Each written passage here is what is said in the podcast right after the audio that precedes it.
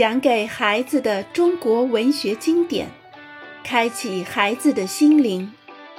小伙伴们坐过来啦，一起来听中国文学故事啦。上一章我们讲完建安文学家，这章我们来看一下竹林七贤，仿佛是跟汉末的建安七子相呼应。到了曹魏末期，文坛上又出现七位名人，人称竹林七贤。他们的文学风貌也有个名称，叫正史体。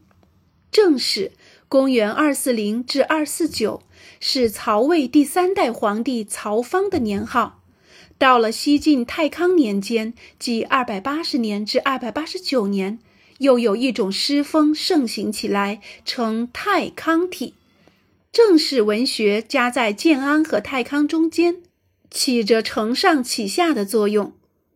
竹林七贤是这七位：嵇康、阮籍、山涛、向秀、刘伶、阮咸和王戎。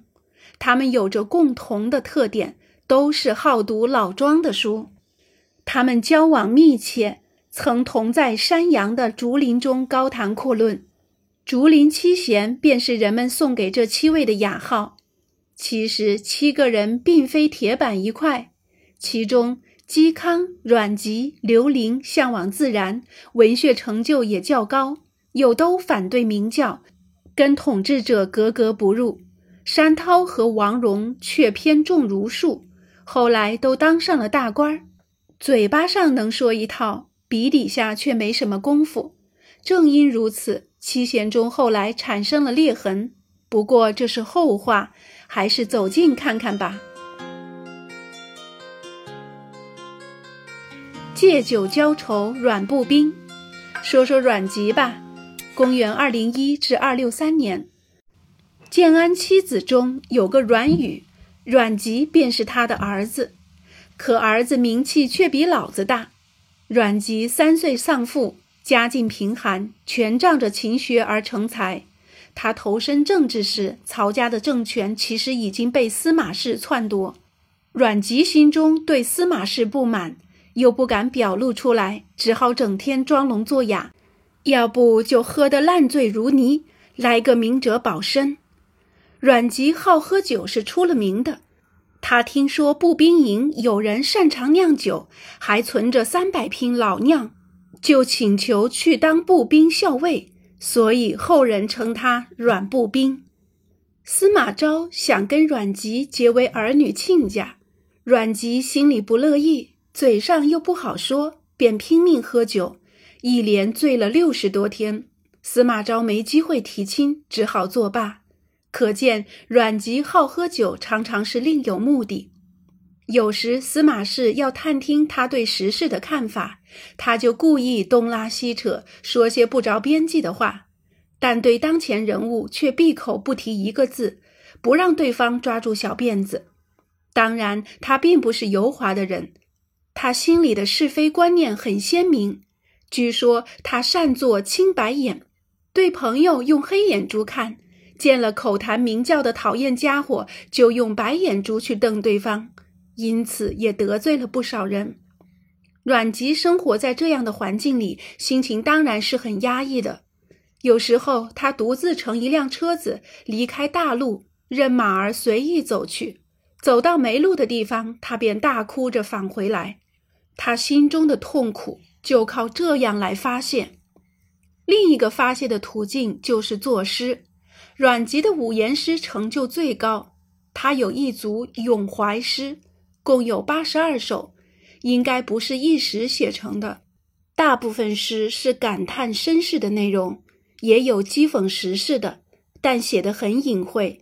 看看这首《驾言发魏都》：驾言发魏都，南向望吹台。箫管有遗音，梁王安在哉？战事时糟糠，贤者处蒿来。歌舞曲未终，秦兵已复来。夹邻非吾友，诸公生尘埃。君拜华阳下，身尽未土灰。摘自《咏怀》第三十一。诗人借用战国时魏王婴不用贤才，终于生死名裂的历史，讽刺曹魏统治者的腐败与昏庸。战士时糟糠，贤者处蒿来，这正是当时社会的写照啊。阮籍的五言诗风格浑朴洒脱，诗句随着感情流出。不做刻意的雕琢，在阮籍手里，五言诗更加文人化了。阮籍讽君子，刘伶颂九德，《大人先生传》是阮籍的散文名作，文中虚构一位超世绝俗的大人先生，跟虚伪又自以为是的礼法君子辩论。大人先生有个生动的比喻。你们见过裤裆里的狮子吗？他们逃在裤缝里，藏在破棉花中，还以为找到风水宝地了呢。一举一动不敢离裤裆一步，以为自己守着什么规范，饿了就咬人，又认为有享用不尽的美味。可等到南方的热浪袭来，城市都给烤焦了，成群的狮子只好死在裤裆里，出都出不来。你们这些君子活在世上，跟狮子待在裤裆里有什么两样？阮籍骂得真痛快。这种寓言式的辩论显然是受了庄子的影响。七贤中的刘伶，约公元二二一至三百年，也好喝酒，曾写过一篇《酒德颂》，借一位贪杯好酒的大人先生之口，称说饮酒的妙处。并对礼法之事表示了极大的蔑视。生活中的刘伶也是个酒鬼，相传他也常常乘一辆路车，带上一壶酒，让仆人扛着铲子跟在车后，吩咐说：“我什么时候喝死了，把我就地挖坑埋掉算了。”他真称得上是酒鬼的祖师爷啦。由此可见他心中的苦闷。嵇康为啥与山涛绝交？七贤中的嵇康，公元二二四至二六三年，他与阮籍齐名。相传嵇康相貌堂堂，身材高大，却不喜欢修饰打扮。他性格自然恬淡，跟那些追逐名利的庸俗之辈格格不入。嵇康年轻时家里很穷，靠着打铁的手艺换碗饭吃。有位贵公子叫钟会，听说嵇康是位名士，想跟他攀交情，便带了一群附庸风雅的家伙去拜访他。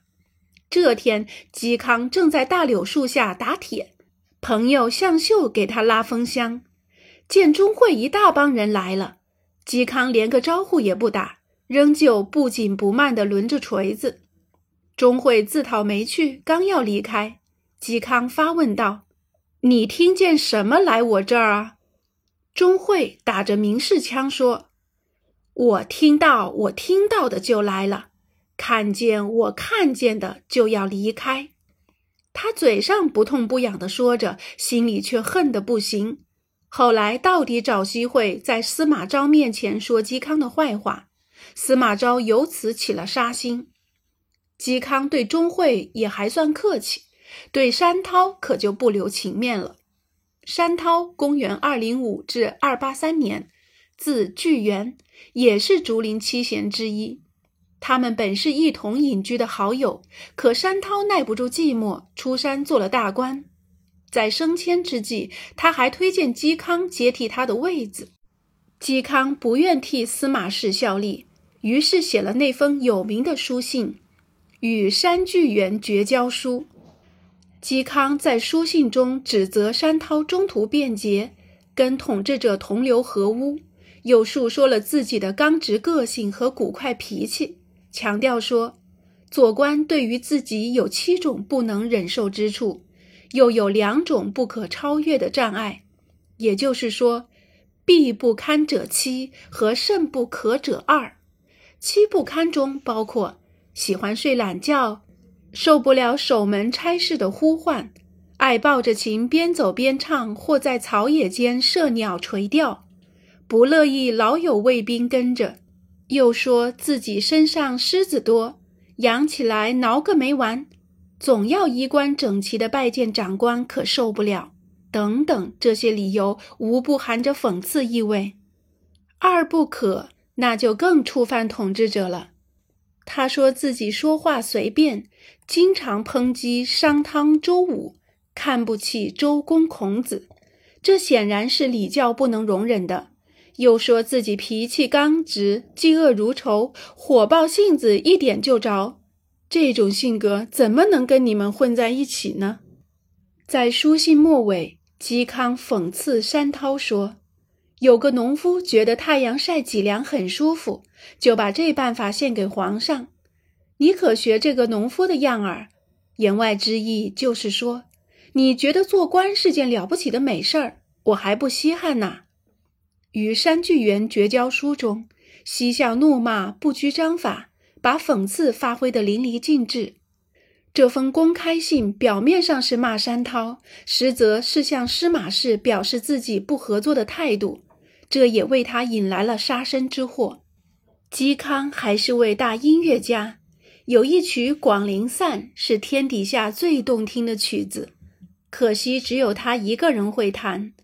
据说嵇康被杀那天，远近的人都赶来为他送行。